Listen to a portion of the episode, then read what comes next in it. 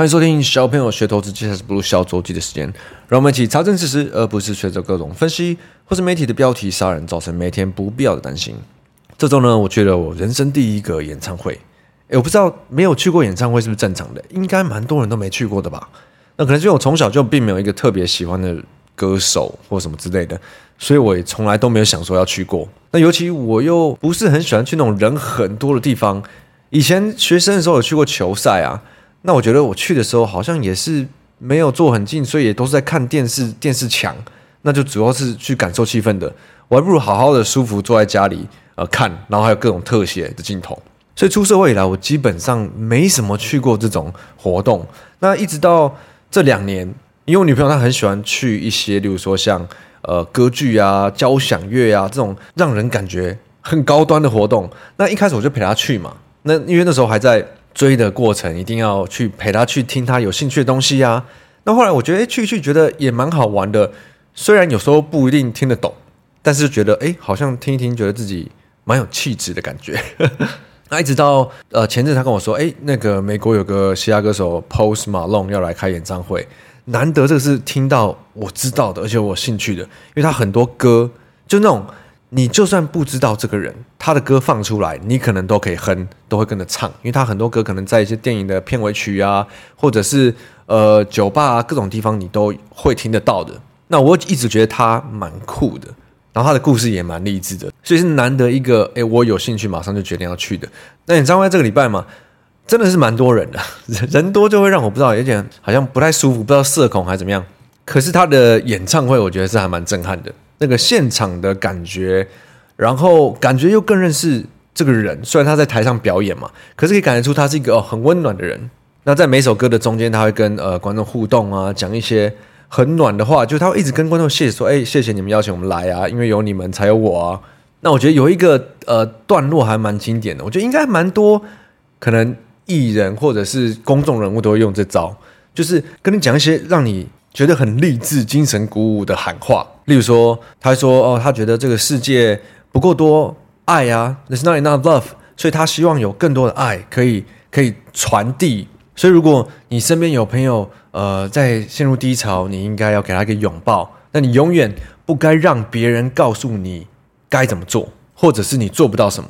那你应该要尽全力做好你想做的事情，因为没有人可以阻止你。”他说这个话其实非常有说服力，因为他刚出来的时候，这个 Post Malone 他玩的音乐是黑人的嘻哈音乐嘛，所以他一开始就一直被大家骂说，你是不可能有机会可以红的，你是不可能有机会可以在大家面前表演你的音乐。到现在他有个绰号是叫串流霸主，因为他的很多歌在 Spotify 上的收听次数是超级多的那种。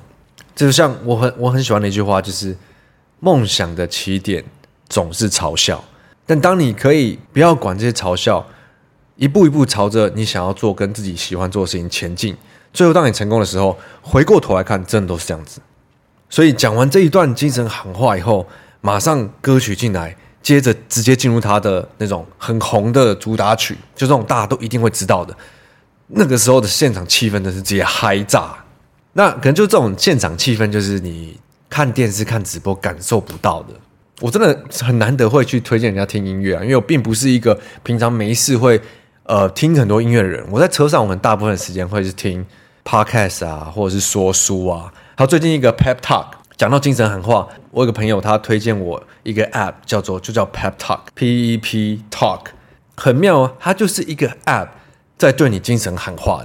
我之前有提过嘛，我是很知道我自己是怎么样的人的人，就是如果我。要上进，我需要把我自己放到一个环境去。我也知道我也是属于那种比较容易被影响的。如果我常听这种哦很励志、很精神喊话的话，会让我真的比较有动力。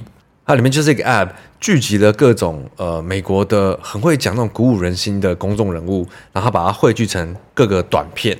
那例如说，可能台湾人比较知道，像是呃 Kobe 啊、巨石强森啊、欧普拉这种等等的。所以我现在就是每天早上起来在那边刷牙洗脸的时候，我会放这个。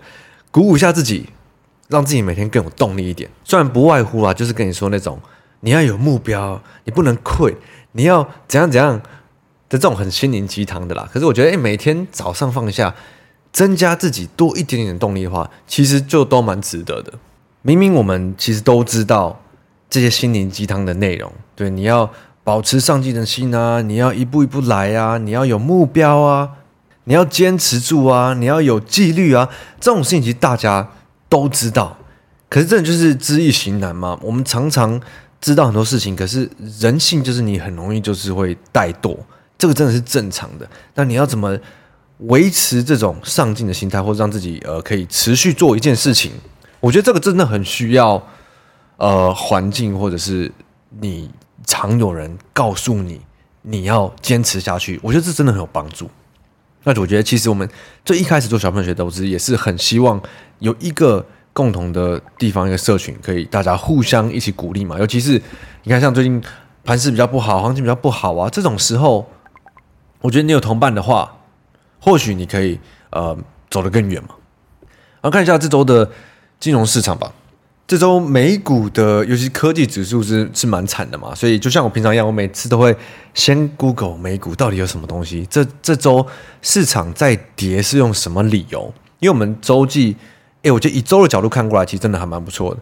呃，从七月底以来的开始，哎，比较不明确，看不太懂，不明确，不明确。对，已经八月、九月也快要过完嘞。那在市场一直找不到一个呃新的话题，对 AI 又又涨不太动的时候，市场里的资金找不到新的地方去，那自然它就是下来嘛。每一次回去看市场的这个循环。真的都是一样的，很多人可能会以为哦，市场就是涨涨涨涨涨涨涨，最高点反转下来，但是其实实际上市场的走势永远都是像今年就很标准，大家不看好不看好，半信半疑，涨涨涨，新的科技新的话题，资金有地方去塞进 AI，所以 AI 把科技指数带上来，一路涨了今年四十趴嘛，一直涨到。呃，六月、七月底到 AI，把近期的大家的期待都已经反映完了，所以诶，涨不太动了，没有资金再愿意进去把它买得更高了，所以七月底就开始盘盘盘盘盘，AI 无法再持续带动，呃，科技指数无法再涨更多了，没有新的题材，再加上很多这些呃，景气循环啊，经济这些真的很多地方都不太好，所以变成八月很不明确。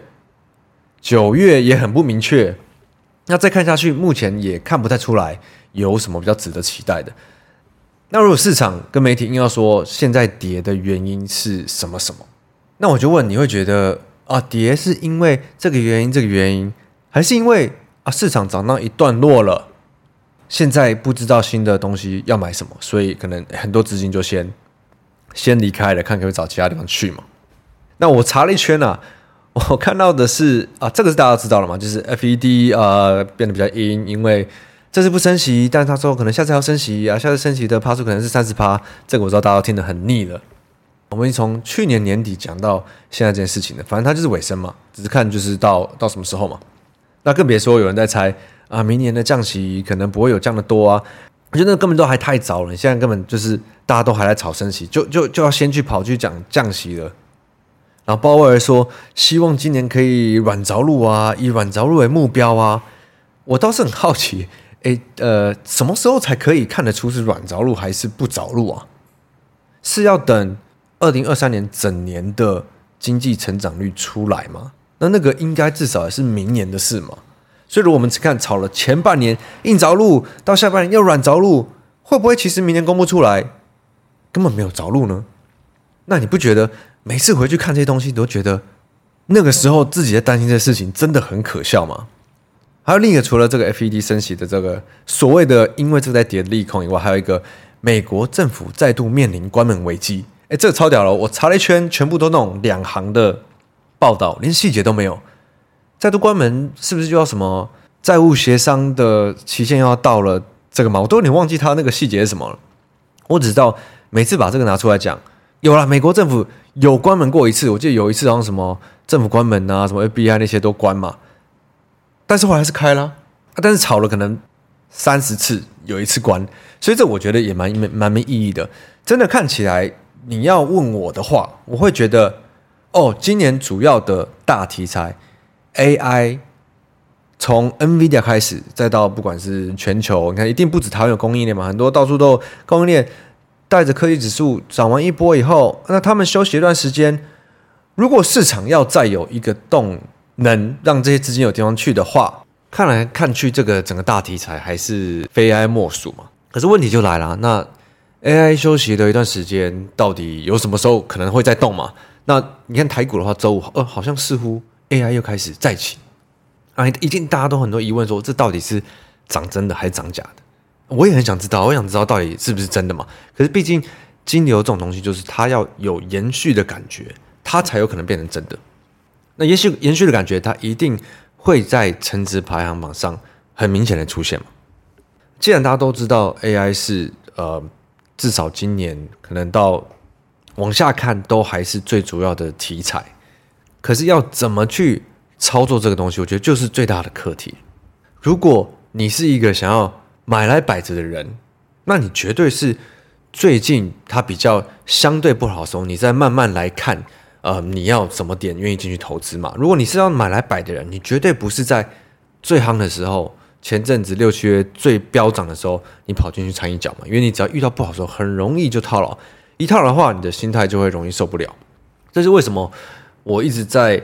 推广我这个呃投资心理人格测验的这个做法，我从五月呃发布这个东西到现在，其实我觉得还蛮有成就感的，因为我默默的陆续有接触到蛮多人，他们是有觉得有找到自己的操作方式。那因为我我大概每一个月两个月就会做直播一次嘛，那我一开始就有 promise 大家，每次直播我都一定会找用户上来分享。他们怎么想的，怎么做的，他们怎么去理解这些策略？那他们有一些案例，他们为什么会买这个？他们怎么设定自己的买进跟卖出？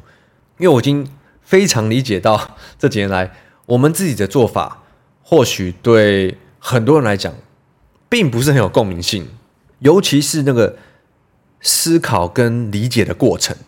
他一开始，诶，怎么会发现他是这个个性人？还是他本来就知道呢？那他怎么去调试？他要用哪一种周期的策略？跟他用起来比较舒服，是不是因为他的个性？像我下周二晚上七点会直播嘛？这次找来的一个放风筝 App 的用户，我刚刚在录音前有先跟他捋一下要讲什么东西。我觉得听完，我觉得还蛮感动的。他跟我说他是测出来是成长型的投资者。那他觉得很符合他的个性，因为他就是属于他没有办法追涨，他要买买跌的，而且他很可以摆。但是因为成长型的投资者的策略，我其实写的颇严格的，就可能你是要像去年那种盘不好说，他才会陆续出来很多东西。今年整个都是多头年，你出来的一定都是比较在前面的，所以他就去尝试了老板型的交易的方式。那在他理解了这里面的。策略不同的特性以后，他去选了一个最接近投资者的策略的做法。那他觉得这个做法对他来讲很舒服，因为是他的个性适合的。如果他能做到的话，那就代表你也一定可以做到嘛。我觉得太多人花很多时间在追网络上的大神，那大神们的做法很多是你无法复制的，又或者是大部分人做不到的。很多时候是他根本不适合你自己的个性。而市场里还是太多人不知道，要先去理解自己，找到适合自己的做法。对，有些人他就是适合被动投资，没有任何的需要担心，他就是买 ETF 定期定额。有些人的个性，他就是要杀进杀出，不然他没有活着的感觉。这真的是非常从你自己的个性跟你自己的环境、成长背景各种塑造成你的个性的感觉，绝对是做法不同，会让自己也不要说舒服啊。应该说，可以让你最快的找到对你可能比较有用的方式。那我觉得这就是我们讲大一点啊，就是人生的目的也是一样的嘛。做什么事情会让你觉得快乐？做什么事情会让你觉得不舒服？很多人一定都还是在做着让自己不舒服的事，并且觉得他没有办法改变现况。对，我在不管是以前在职场的同事。呃，有下属，或者是到现在我们遇到各种不同的人，真的，我觉得最让我讨厌的人就是负能量满满，常抱怨，但是他的抱怨下，你可以发现他也没有要改变，并且过段时间他真的也没有改变，每天都在抱怨，抱怨这个，抱怨同事，抱怨老板，但是你看过一段时间，他还是在这边持续抱怨，那这种人他就是注定了这个想法、这观念没有扭转之前，他没有办法跳脱出这个这个 vicious cycle 这个圈圈里嘛，就像。我最开始讲 Post 马龙讲，你如果有有任何的愿，你要做任何事情，你想做任何事情，你去做，你一步一步慢慢做，没有人可以阻止你。那其实像在八九月市场行情比较不怎么样的时候，AI 在休息，那感觉得出来很多呃还在市场里的人有试着在找看有什么新题材可以跑的嘛。但是我觉得真的比较跑得起来的，除非你是可能。个别的公司业绩表现很好的，运营收很好啊，数字很好啊，又或者像是呃网通这种比较大的题材，可是它的股性就比较温，所以如果你是爱好交易的人，你应该会比较受不了它的股性，但可以抱的人，那就是另一回事嘛。那其他比较跑得出来的一些题材，其实还是 AI 相关的嘛。你看像最近比较红的什么光通讯 CPO 这一块。也是在讲 AI 里面相关的题材嘛。虽然如果你在市场经验比较多，你会知道光通讯相关的公司其实都呃蛮爱碰风的啦。那当然我我是不知道这一波他们是不是可以实际受惠到呃所谓的现在在跑的这个题材。但如果你是交易的话，要不要参与就是个人决定啊。但我是敢打赌啦，这一波下来绝对真正实际上有接到这些单能受惠的。这一挂的公司一定是这一只手的手指数出来都太多了。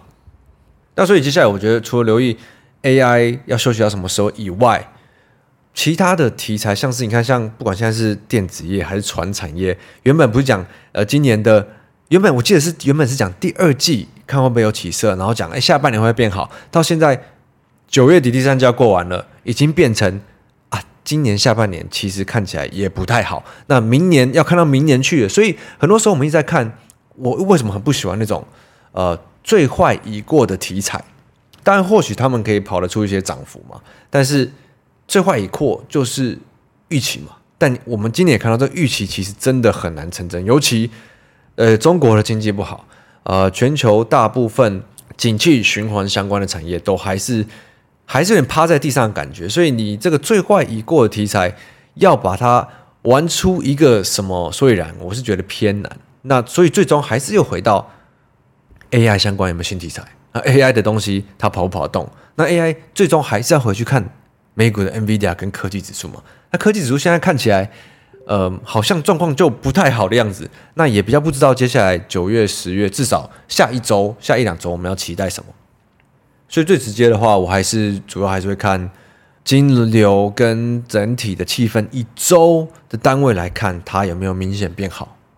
那如果明显变好，我会去优先去看业绩好的公司吗？还是资金愿意灌出去今年主流的这个族群跟题材？那我觉得真的也是，你经验越多，年纪越大，你就会比较对这些事情的看法跟想法比较怎么说呢？游刃有余吗？或者是说你比较不会去急，对，你急个一天两天，你硬要什么东西都有机会拼在起涨，硬要什么东西都想要拼在起涨点的话，那你注定就会遇到更多的停损嘛。所有事情都是一体两面的，所以我觉得这也是我自己的一个课题啦。要怎么让自己不要这么容易急？